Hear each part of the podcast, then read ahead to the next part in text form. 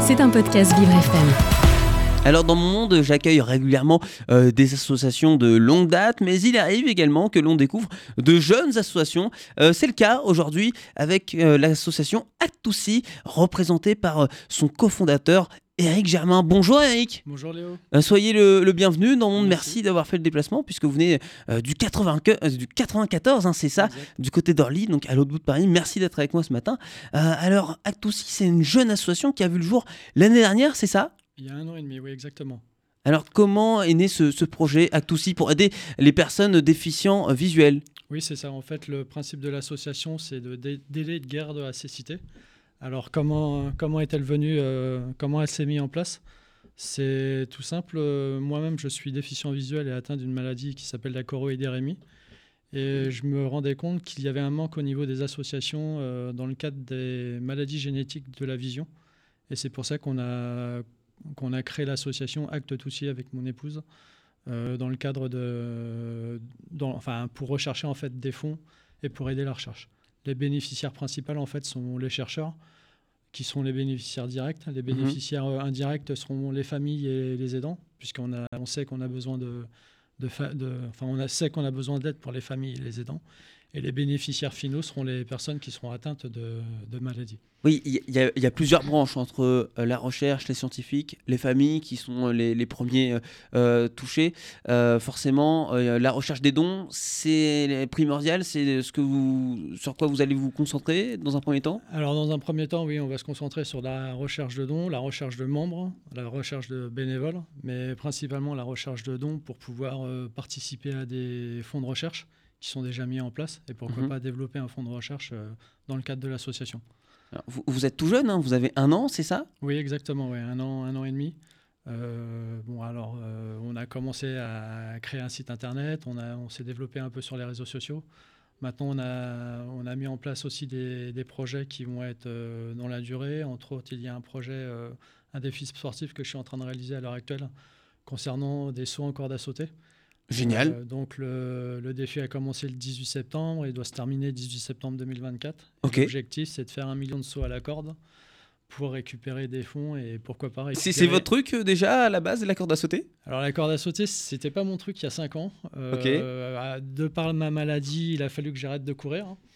Donc euh, je me suis dit comment travailler mon cardio et je me suis mis à la corde à sauter. Puis à un moment donné, j'ai tellement fait de saut à la corde que je me suis dit bah, pourquoi pas faire un défi pour que, ça- que ces sauts puissent euh, apporter quelque chose à la recherche. Et donc c'est comme ça que le défi euh, est arrivé. Est-ce qu'au bout d'un an et demi d'existence, on peut déjà commencer à, à tirer des petites conclusions, faire un mini-bilan, ou c'est encore trop compliqué, il faut attendre? Alors, euh, non, on peut déjà se faire une, des premiers tours d'expérience. Euh, pour trouver déjà des membres et des fonds, c'est quelque chose qui n'est pas simple. Il faut quand même se faire euh, connaître. S'il y a une grosse démarche, on va dire, marketing, un peu comme une entreprise. Et euh, c'est vrai qu'au début, c'est. euh, créer, le, créer le site, en fait, c'est pas compliqué. Oui. Se faire connaître sur les réseaux, c'est pas compliqué. Maintenant, le faire correctement pour qu'il y ait un retour positif derrière, c'est là où c'est quand même plus compliqué. Et donc là, on est en train de progresser gentiment, mais sûrement pour pouvoir développer l'association et pourquoi pas être. euh, L'objectif, ça serait peut-être de faire la même chose que l'AFM au niveau musculaire, mais dans le cadre de la vision et pour pouvoir, euh, tout au moins pour pouvoir aider et trouver des fonds. Il y a déjà une belle petite équipe, Eric, pour le moment, Oui. de, de bénévoles? Euh, alors, il y a une petite équipe, on est, on est une dizaine pour le moment, donc c'est vraiment, euh, vraiment tout jeune. Après, j'espère pouvoir avoir en fin d'année, on va dire, allez, une trentaine de, de bénévoles. Mhm. Et pourquoi pas l'année prochaine, euh, on s'est calé sur un objectif de 150, 200 personnes. Et, et c'est vrai qu'on ne se rend pas toujours compte de la difficulté du quotidien des personnes euh, qui présentent une déficience visuelle euh, comme vous, euh, parce que par exemple, ça ne se voit pas forcément sur, vous, c'est un handicap invisible, hein, il, faut, il Oui. faut le rappeler, euh, d'où la difficulté, le danger également dans, dans, le co- dans votre quotidien euh, également. Euh, c'est ça aussi votre mission, faire tomber des, des préjugés, faire découvrir des pathologies? Alors, c'est faire découvrir des pathologies parce que la choroïdérémie, la maladie dont je suis atteint, n'est pas connue. Euh, pour donner un ordre d'idée, on est euh, 600 en France à être malade, entre 600 et 1200 exactement, et on est 150 000 dans le monde. quand on voit que les fonds principaux pour la déficience visuelle vont pour la DMLA, Mhm. pour la cataracte, pour les glaucomes, et qu'on parle de maladies génétiques, il y en a. Enfin, on oublie souvent les maladies génétiques en fait Ouais. par rapport à ça.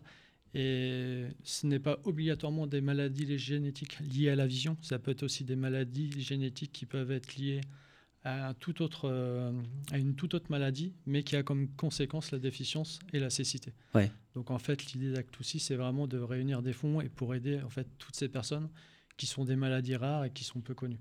Il y a beaucoup de pathologies qu'on oublie. Au final, on en cite deux, trois comme la, la cataracte. Euh, mais derrière, euh, on, on oublie les autres. Et ça, c'est dommage. C'est fort dommage. Moi, je sais qu'on a annoncé à mes parents que j'avais cette maladie il y a 6 ans. Mhm. On leur avait dit, bah, vous inquiétez pas, dans 20 ans, euh, le problème sera résolu.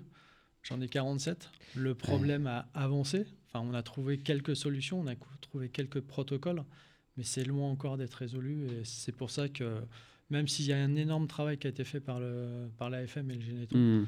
on, on s'est dit, bon, il faut qu'on puisse aussi, nous, avancer de notre côté et rapporter des fonds pour pouvoir faire avancer la recherche encore un peu plus vite. Vous écoutez Le Monde de Léo, un monde plus juste, plus festif, avec Léo Tassel. Et ce matin dans Monde, on s'intéresse euh, à l'univers des personnes atteintes de déficience visuelle en la présence euh, d'Eric Germain, cofondateur euh, d'Act2C. Avec votre compagne, vous avez fondé cette association il y a un an et demi maintenant, notamment pour... Trouver des fonds pour aider la recherche, aider les personnes à améliorer euh, leur euh, quotidien. Euh, quelles sont les, valeurs de l'association? Parce que forcément, il y, a- beaucoup de choses à faire, notamment quand on crée une asso, on n'a absolument rien, on n'a pas d'aide, faut trouver comme ça. Et souvent, on se repose sur des valeurs pour avancer. Quelles sont-elles chez vous? Alors, nous, notre, notre but, c'est de bâtir un monde plus équitable et d'agir. Agir dans quel cadre? En aidant, en aidant d'un point de vue technique, matériel et humain. Euh, parce qu'on se rend compte qu'il y a beaucoup de choses qui sont mises en place. Mhm. Comme euh, alors pour les déficients visuels, il y a des cannes blanches, il y a tout un tas de sociétés qui se mettent en place pour euh, développer des applications entre autres et qui sont de plus en plus performantes. Il y a des nouvelles cannes électroniques. Donc c'est vraiment de pouvoir trouver des fonds et d'aider euh, dans ce sens-là. Ensuite, euh, c'est grandir, grandir en, en développant l'association, en développant la recherche, euh, en, en trouvant des, euh, des partenaires, parce que c'est vrai qu'on a besoin de membres, on a besoin de, de bénévoles, mais aussi on a besoin de partenaires. Oui, de soutien financier. De soutien financier, parce que bah, malheureusement c'est le nerf de la guerre et on ne peut pas faire autrement si on veut pouvoir euh, porter des projets, Mhm. monter des projets. Inclure pour euh, qu'il n'y ait vraiment aucune différence et, euh, dans, dans notre société. Alors moi, ce qui est marrant, c'est que euh, sur ce plan-là, j'ai pu avoir une petite expérience parce que j'ai été famille d'accueil pendant un an et j'ai eu un chien guide, avec, enfin un élève chien guide avec moi. Et quand j'avais le chien guide, euh, c'était magique. Les gens venaient me voir, discuter, Ah, c'est bien ce que vous faites, etc. Mhm. Et du jour au lendemain, il a fallu, donc, euh, parce qu'il y a une formation de 10 mois, donc on a rendu euh, Tantor, qui était euh, le chien guide qu'on avait, enfin l'élève chien guide qu'on avait. Et au bout de ces 10 mois, je l'ai je l'ai rendu. Et en parallèle, je prenais des cours de locomotion, donc je sais euh, utiliser une canne blanche. Et là, la réaction des gens était complètement différente. C'est-à-dire que la canne blanche, en fait, les gens étaient beaucoup moins, on va dire, conviviales. On sentait qu'il y avait une barrière, en fait, que l'inclusion, se, se faisait plus Ouais, au travers, au travers du chien. Et c'est vrai que c'est euh, hyper impressionnant. C'est même. euh, Enfin, ça fait bizarre parce que bah, du jour au lendemain, euh, tout le monde vient vous voir, discuter, etc. C'est coup- frustrant. Bah, c'est frustrant. Et puis, euh, je pense que les gens ont peur. Ont peur de venir vers les personnes, ont peur de, de parler, de poser des questions. Parce qu'en en fait, euh, on sent que la canne blanche, ça fait. euh, Enfin, moi, je l'ai ressenti tel, tel que. Ça fait une barrière. C'est vraiment les gens euh, s'arrêtaient complètement de. Alors qu'un chien, c'est tout mignon, c'est on a envie de le caresser. Voilà, c'est ça. Social, enfin, d'un point, d'un point de vue relationnel, ça passait beaucoup mieux. Au-delà d'être un élément indispensable pour, pour vous, en tant Oui. que déficient visuel, le, le chien a un vrai impact social. Exactement. Beaucoup plus que la canne blanche, ça je vous le confirme. Bien, vous, vous me l'apprenez. Mais euh, moi j'en étais très surpris. Euh, bon après, euh, après on essaye de, après en échangeant, en discutant, parce que les gens m'ont vu un jour avec un chien et le lendemain me voyaient avec une canne blanche. Hmm. Donc c'est vrai qu'il y avait des gens, même mes collègues se sont posés des questions. Donc il faut ensuite en discuter, parler, etc. Bon, ça se fait, mais c'est vrai que ça m'avait marqué ce- cette transition et cette barrière m'avait m'avait très surpris. Et euh, Aussi, euh, un, de nos points, enfin, un des points qu'on veut développer dans le cadre de l'association, c'est renseigner, informer. C'est-à-dire qu'il y a énormément de choses au niveau de la recherche qui se fait dans le cadre de la, de la recherche de maladies euh, génétiques liées à la vision ou autres. Et je trouve que euh, les gens ne sont pas assez informés. Je m'en suis rendu compte parce qu'on a développé des groupes WhatsApp sur lesquels on a des personnes qui sont déficientes, visuelles, aveugles. Il y a des parents aussi. Et on se rend compte que souvent les questions qui reviennent, c'est la recherche où ça en est, où peut-on avoir l'information et qu'est-ce qui se fait à l'heure actuelle? Et c'est vrai que de ce côté-là, je pense qu'il y a aussi un gros travail à faire, même s'il y a déjà énormément de gens qui le font. La FM, dans le cadre des euh, maladies génétiques, le fait, alors avec un spectre très large. Il y a le site Orphanet aussi qui liste toutes les maladies génétiques et qui permet d'avoir de l'information. Mais je me rendais compte qu'en parlant de ces sites-là, les gens ne les connaissaient pas spécialement. Donc c'est aussi nous, notre travail dans le cadre de l'association, de pouvoir amener de l'information en se basant sur des sites qui sont euh, quand même euh, des références dans ce, dans ce cadre-là, et pour pouvoir euh, bah, transmettre de l'info et transmettre de l'information. Eric, quand on vous a diagnostiqué cette pathologie-là à l'âge de 6 ans, rappelez-nous le nom. Une choroïdérémie à l'âge de 6 ans, on vous a dit, on, a dit à vos parents, c'est, ça ira mieux dans 20 ans. Il y avait beaucoup d'ignorance, hein, puisque c'est pas du tout le cas. Ça, forcément, sans aucune aide, sans rien, mais derrière, ça n'a fait qu'empirer. Est-ce qu'aujourd'hui, quand vous allez démarcher par exemple des, entreprises, des marques euh, pour qu'elles deviennent un de vos partenaires, est-ce que vous sentez qu'il y a un changement, qu'il y a plus de sensibilité maintenant qu'il y a 20-30 euh, ans? Est-ce qu'il y a un changement là-dessus? Je pense qu'il y a beaucoup plus de sensibilité. Les, les sociétés travaillent beaucoup plus dans ce sens-là, dans le développement de, de l'inclusion des personnes handicapées dans le cadre du travail.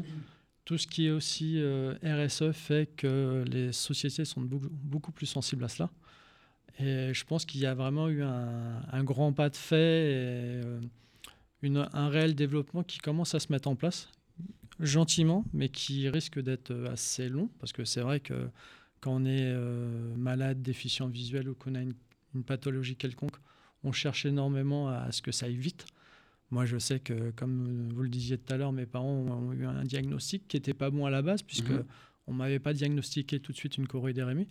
Mais après, euh, après plusieurs diagnostics différents, eh ben, on a réussi à trouver une pathologie. Et par contre, à cette époque-là, les sociétés n'étaient pas du tout sensibles à ça.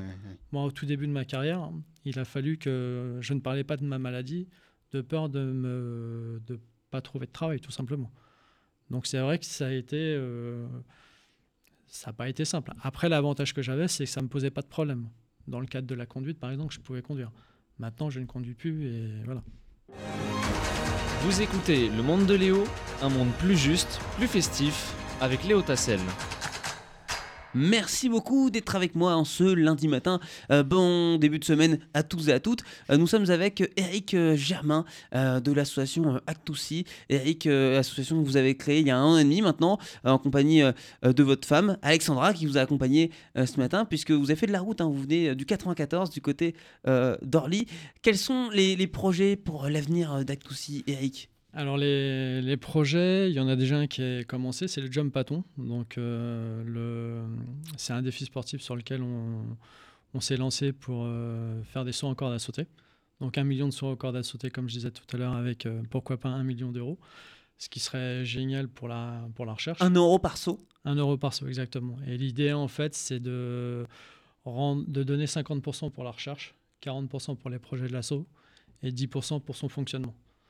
Donc ça, c'est un des premiers projets qui est déjà lancé. Il y a un deuxième projet qui est l'écriture d'un livre, en fait.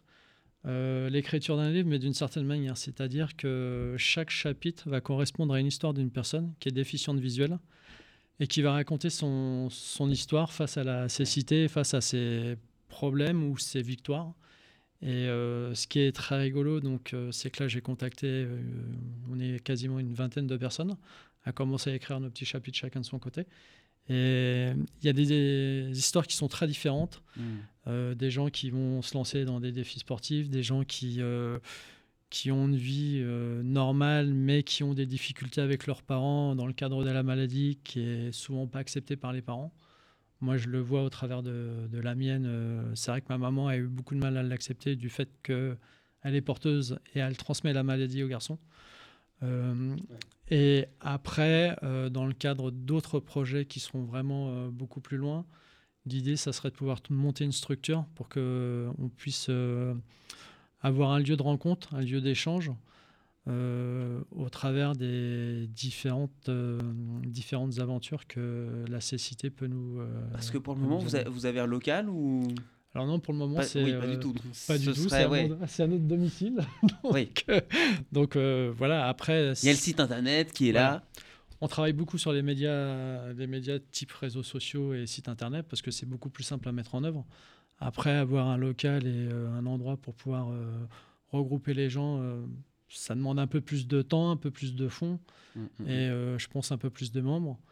Et après, c'est vrai qu'on a d'autres euh, projets. J'aimerais faire euh, ce que j'ai fait il n'y a pas très longtemps, découvrir les euh, sports mécaniques aux personnes déficientes visuelles.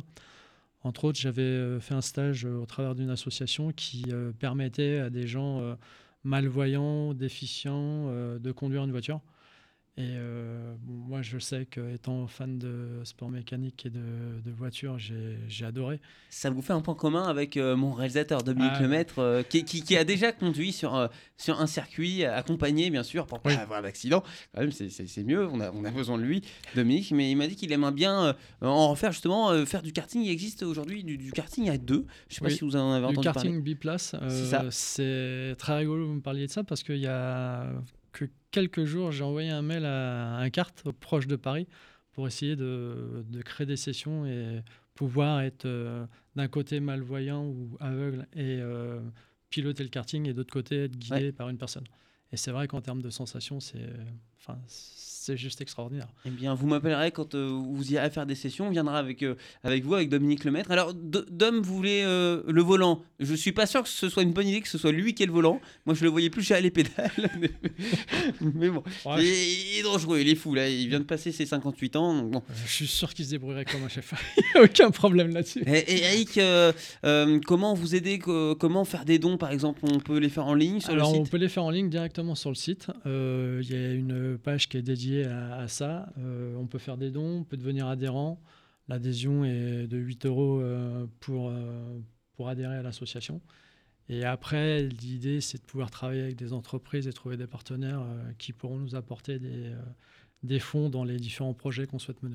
Eh oui, allez-y, hein, si vous, vous travaillez en entreprise, n'hé- n'hésitez pas à en parler à, à vos collègues, euh, à votre patron également, si, si vous pouvez, c'est très important. Et puis ça peut être qu'un petit geste, parce que Mm.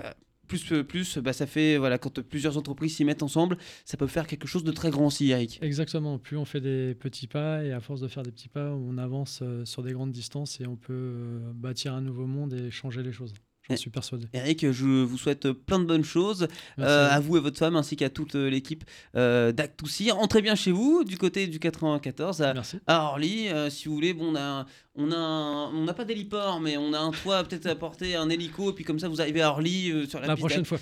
La, la prochaine fois, exactement. Euh, merci beaucoup d'être venu, puis à bientôt dans mon monde. À très bientôt. Merci. C'était un podcast Vivre FM. Si vous avez apprécié ce programme, n'hésitez pas à vous abonner.